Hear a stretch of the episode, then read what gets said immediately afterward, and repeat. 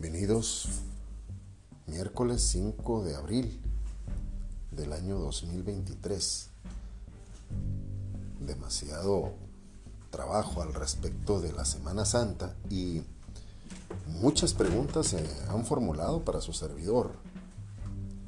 Y los vamos a explicar en este pequeño segmento que usted ya vio ahí la, el título, la explicación de la Semana Santa y vamos a resolver preguntas específicas que pues me han formulado para conocer un poco más. Primero que nada, me preguntan que si en esta semana tienen que ir a misa, o sea, que si es misa de precepto o misa obligatoria o fiesta de guardar, es exactamente lo mismo. Esos tres términos que utilicé significan lo mismo. Y no, usted no tiene que ir a misa, no es misa de precepto. Donde sí es misa de precepto es la de domingo o fiesta de guardar. Esa sí continúa cada vez. El domingo de resurrección. Ese sí es forzoso. En, usted se habrá dado cuenta en las demás invitaciones, incluso hasta en los medios de comunicación salen los sacerdotes invitando a participar en esta Semana Santa, eso es para conocer la tradición, no porque usted tenga que ir. Pero chuladito, si hay bendición de agua y hace mucho tiempo mi abuelita me llevaba a la bendición de agua o mi abuelito me llevaban a la bendición del agua, bien, esas son tradiciones no es obligatorio. Y nos gusta a todos los que formamos la Iglesia Católica, nos gusta ir a la bendición de, agua, de imágenes, también a la bendición del pan, que previamente en su parroquia las anuncian, o en las parroquias que usted donde ande de vacaciones.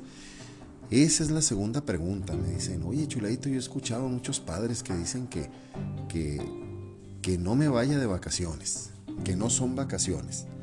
Y pues en,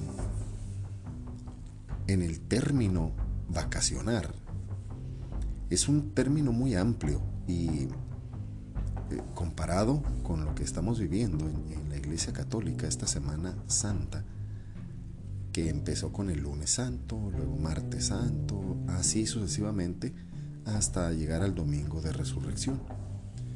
Y en este tipo de vacaciones, pues regularmente son mucho trabajo, tanto para los sacerdotes como para nosotros los laicos, los que están comprometidos también en, la iglesia.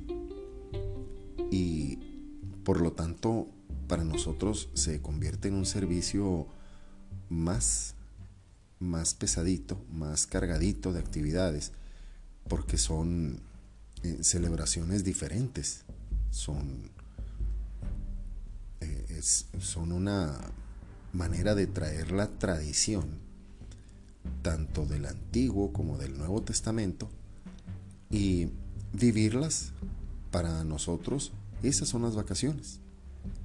Es un tiempo de, de meditar al respecto de la muerte del Señor, que eso es lo que viene pero chuladito, contéstame, ¿me puedo ir de vacaciones? Sí se puede ir usted de vacaciones, claro que sí, se puede usted ir a Cancún, se puede ir a Tijuana, a, Buenos Aires, a, Santiago, a donde usted guste, se puede ir de vacaciones.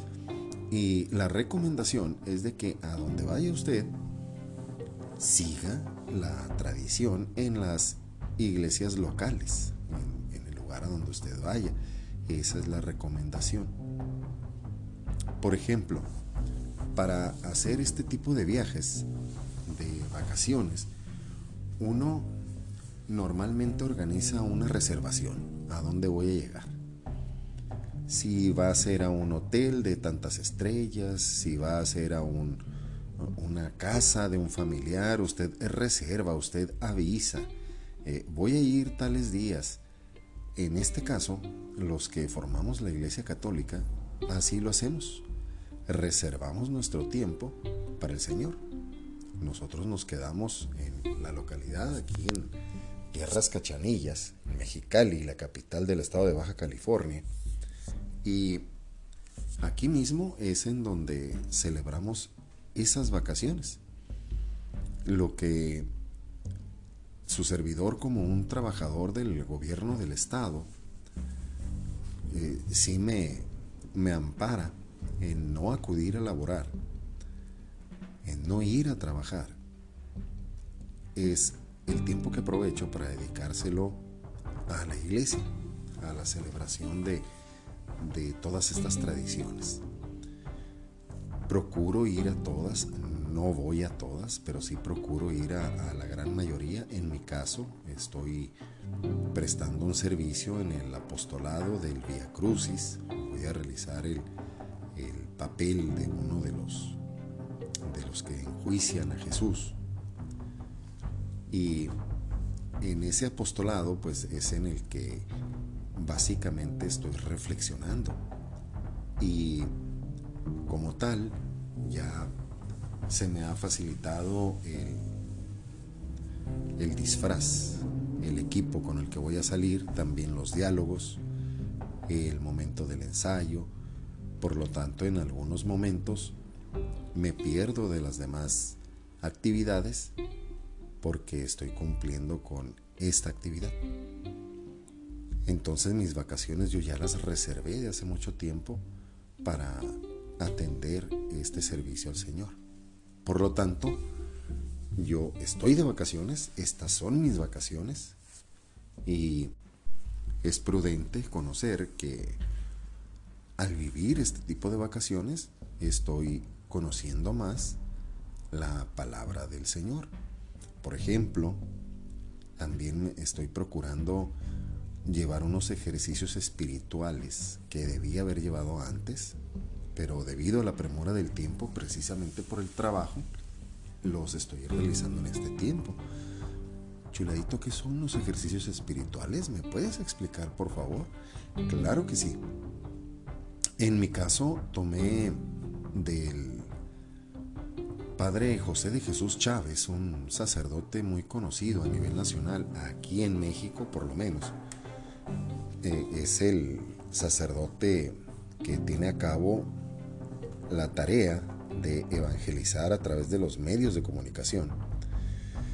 Y por lo tanto el sacerdote tiene la facilidad de, presentar algunas dudas que tengamos sobre la historia de nuestra iglesia, cómo es que empezó, quién es Abraham, nuestros padres eh, en, la iglesia primitiva, y cómo fue evolucionando, qué es el exilio, cómo ha ido transformándose la humanidad al respecto y por lo tanto, ¿por qué no llegar a una comparación sobre las autoridades que tenemos el día de hoy? Precisamente ese tipo de ejercicio es la razón de integrar una espiritualidad, una comunión completa como fue la sociedad en ese tiempo.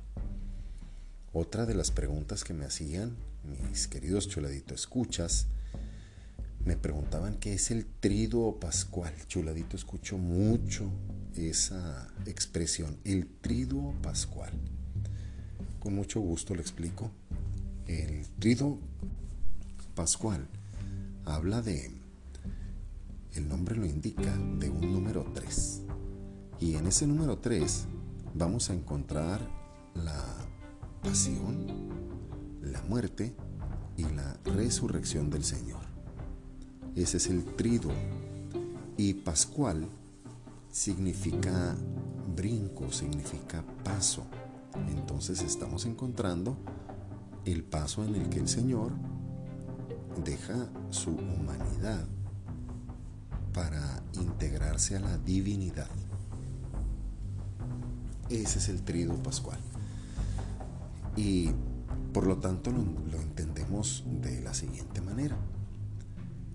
La pasión de Cristo inicia el jueves y es el momento en el que Él es apresado. Toda la noche está cautivo, que lo tomaron a Él rezando en el huerto de los olivos. Y en la mañana siguiente pues inicia su vía crucis, el camino hacia el Gólgota, que es en donde él muere. Entonces, al morir su cuerpo, ahí es el segundo número, el día jueves, que esa es la muerte. Empezamos el jueves con la pasión, el viernes es la muerte y el domingo es la resurrección del Señor. Luego me preguntan también que si, ¿qué se debe de comer? Chuladito, me voy de vacaciones, voy a ir a, a Tlaxcala y allá voy a estar de vacaciones y voy a, sí, voy a ir a la iglesia, a conocer iglesias de ahí a ver qué tan bonitas están. ¿Y qué debo comer? ¿Cuál debe de ser mi ayuno? Bien, mi querido chuladito, escucha, le explico que el alimento que usted reciba es, todavía continuamos en los 40 días que finalizan el día de mañana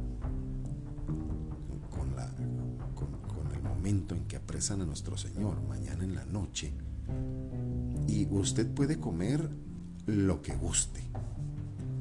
Puede comer mariscos, puede comer carne, verduras, pan, cereales, granos, todo lo que usted quiera comer puede hacerlo.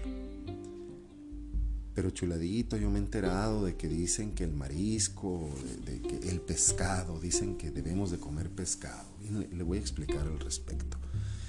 En ese tiempo, en el tiempo en que sucedió este paso tan importante de ser humano a ser divino, nuestro Señor, la gente, por la cercanía de los lagos y del mar, abundaba el pescado.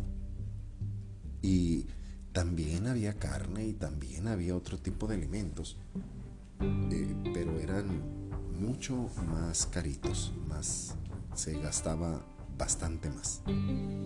Por lo tanto, era mucho más sencillo eh, comer pescado, incluso lo vemos en las escrituras como Jesús asaba pescado para que los apóstoles comieran, desayunaran, se alimentaran. Entonces usted puede comer lo que guste. No está obligado usted a comer mariscos. Se recomienda para recordar precisamente como un ejercicio espiritual el, marisco. Ya que si alguien quiere comer beluga, este, caviar, eh, langosta, bueno, pues es, es básicamente lo que estábamos por atender que las comidas que son así más caras de lo normal o más difíciles de conseguir, por lo tanto, e, e, eso es de lo que nosotros en la Iglesia Católica nos privamos. Por ejemplo, su servidor tiene eh, una alimentación bastante fuerte con atún, con sardina y cuando es posible, pues también pescado, son alimentos económicos, muy accesibles aquí en la localidad. Y es algo que además de, caerle bien a mi cuerpo, pues me, gusta, tiene un sabor agradable. Y en, mi manera de alimentarme, eso es lo que hago. Entonces, si usted en la mañana se quiere levantar y comerse unos unas panquecas, unos hot cakes, un bisquete, un buen pan, ¿Puede hacerlo? Claro que sí, a mediodía también usted puede comer muy bien y la cena también puede usted cenar muy bien.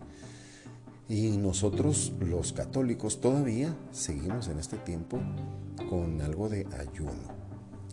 Básicamente después de mediodía tenemos un alimento sencillo, un alimento práctico y ya en la cena también le bajamos un poquito a la ingesta con un cereal, un panecito, agua y listo.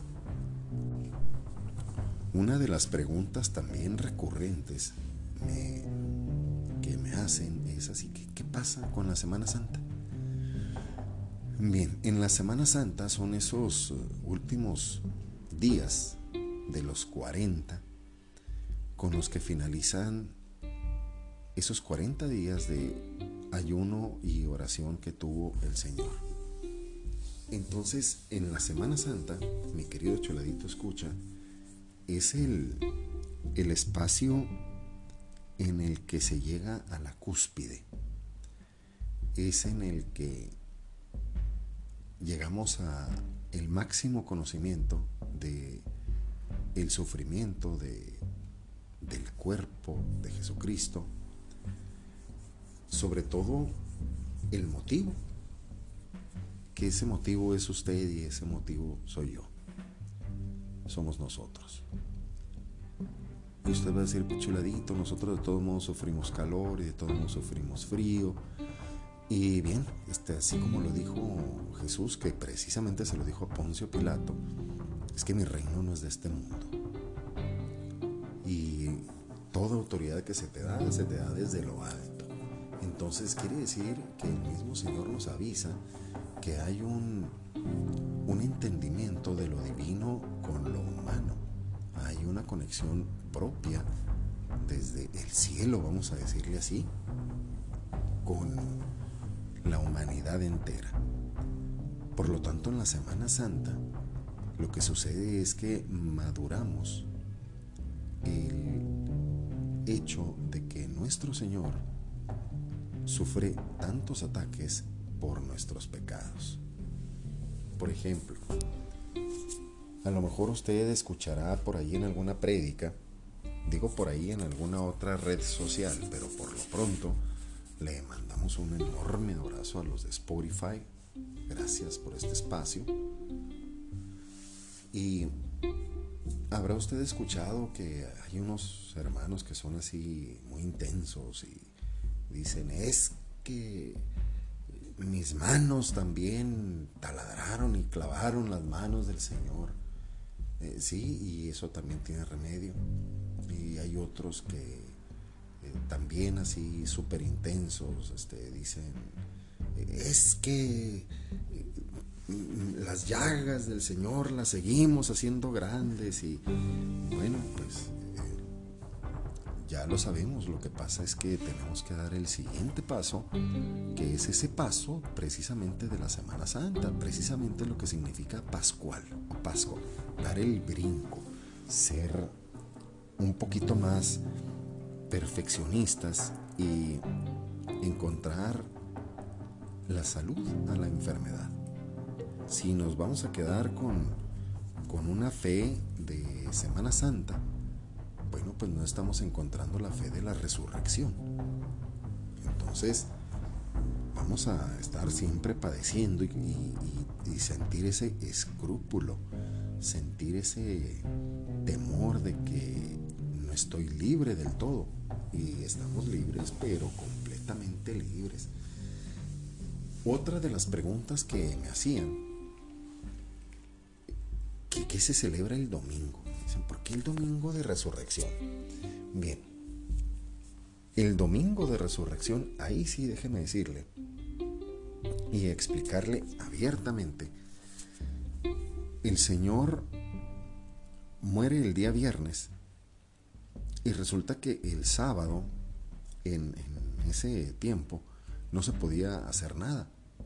Entonces el viernes el Señor fallece a las 3 de la tarde y tremendos terremotos y resucitan muertos al mismo tiempo y una oscuridad en toda la Tierra que incluso la misma NASA, la Agencia Aeroespacial Norteamericana, lo ha explicado cuando se detuvo el mundo y encuentran que es en esa fecha precisamente.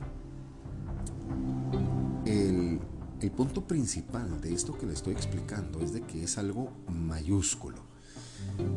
El Señor el viernes en la tarde, muy apresurados,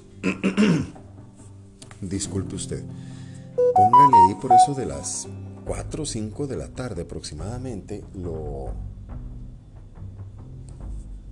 entierran en una cueva y en, en una piedra eh, propiedad de José de Arimatea.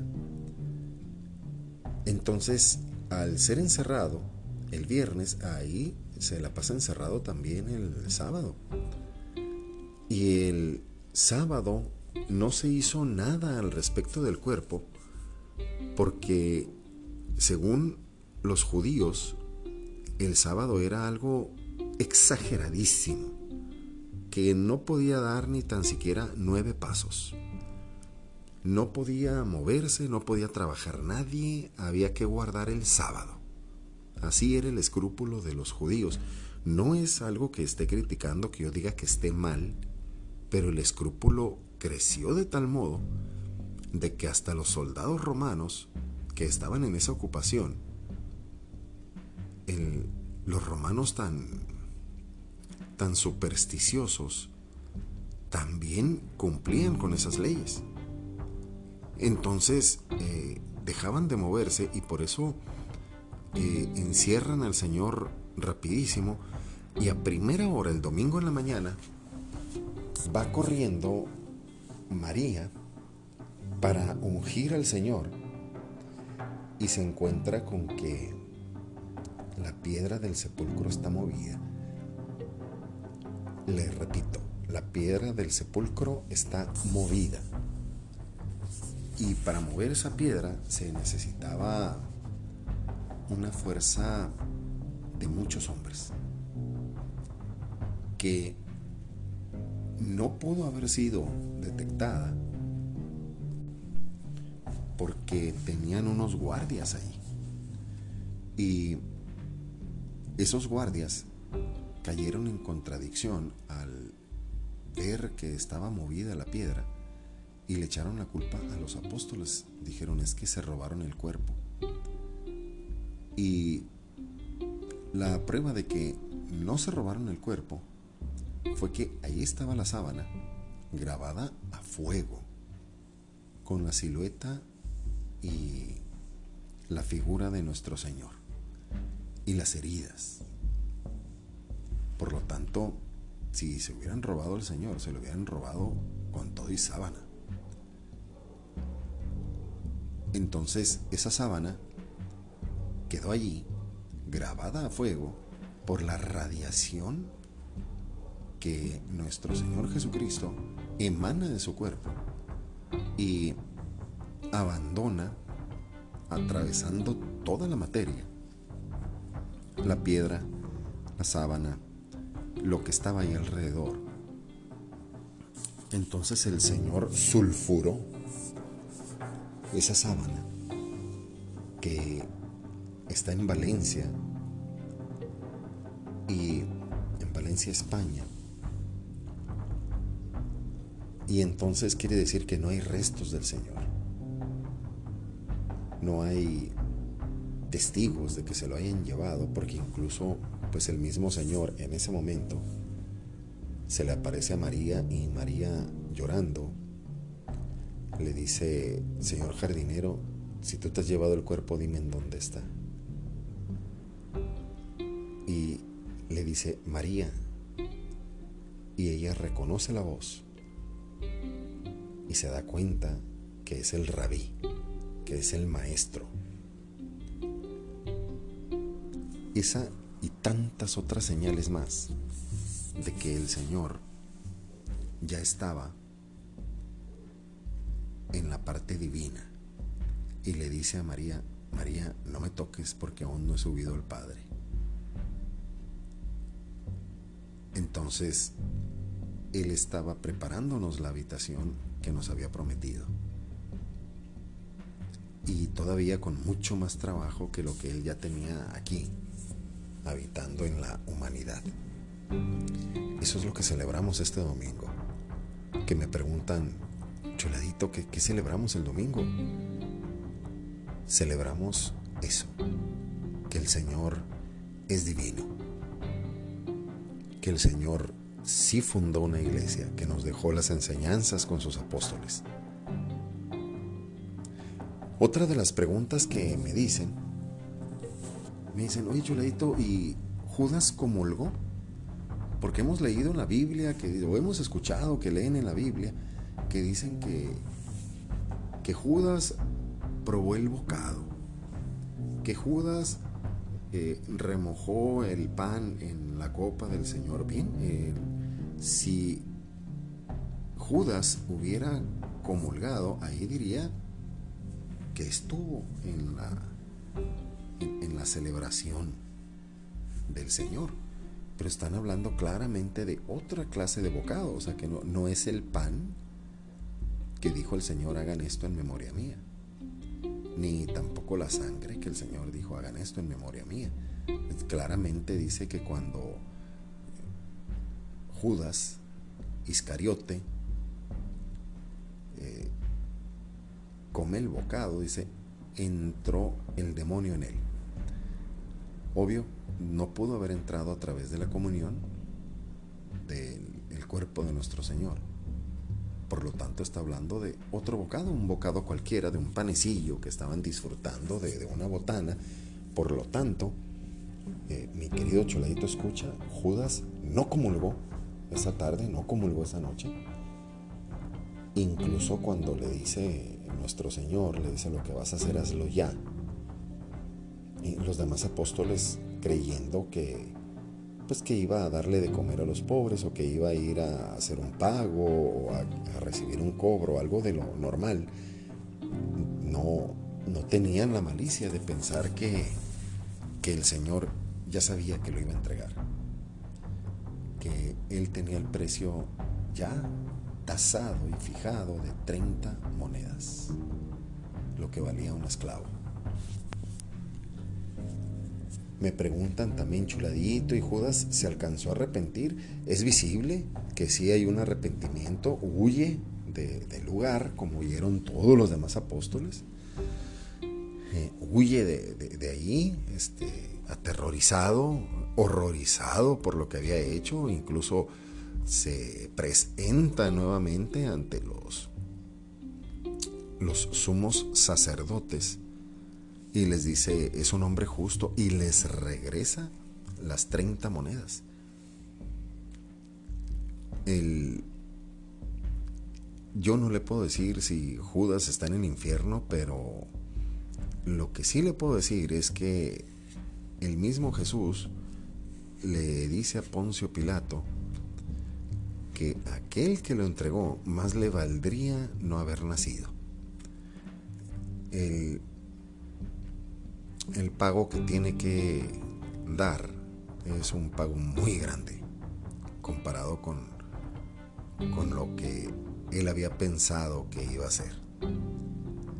Él, Judas, había pensado que iba a hacer. Le pareció algo fácil, algo eh, sencillo, no sabía él que fuera a ser de, de esa manera, extraordinario. Y así se paga la ignorancia, así se paga el, el pecado de la ignorancia. Después se asusta uno y no, sabe uno qué hacer. Mi querido Choladito, escucha, espero que esta charla le haya servido. Ahora ya sabe usted que no es misa de precepto más que la del domingo, que el trido pascual son tres días, el jueves, el viernes y el sábado se brinca para el domingo, que la Semana Santa es ese gran espacio para reflexionar sobre la muerte y resurrección de nuestro Señor, que el domingo, este domingo, este domingo sí es el super domingo, ¿eh? no como aquel que, que dicen los de la NFL, me da risita cuando los oigo así que, que, que hacen de algo así mayúsculo, este es el domingo. Este domingo sí, cámbiese, bañese, rasúrese, póngase traje, usted caballero, bella dama, con que nada más se pase el, el cepillo por sus cabellos, estará lista e ir a, a recibir al Señor nuevamente este domingo en su parroquia más cercana. Y usted puede comer lo que quiera. Nada más acuérdese antes de comulgar, al menos una hora antes. También, perdón, mi querido choladito escucha, no olvide que para comulgar hay que estar confesado hay que estar al día en los sacramentos. Reciba un gran abrazo de parte de los chuladitos.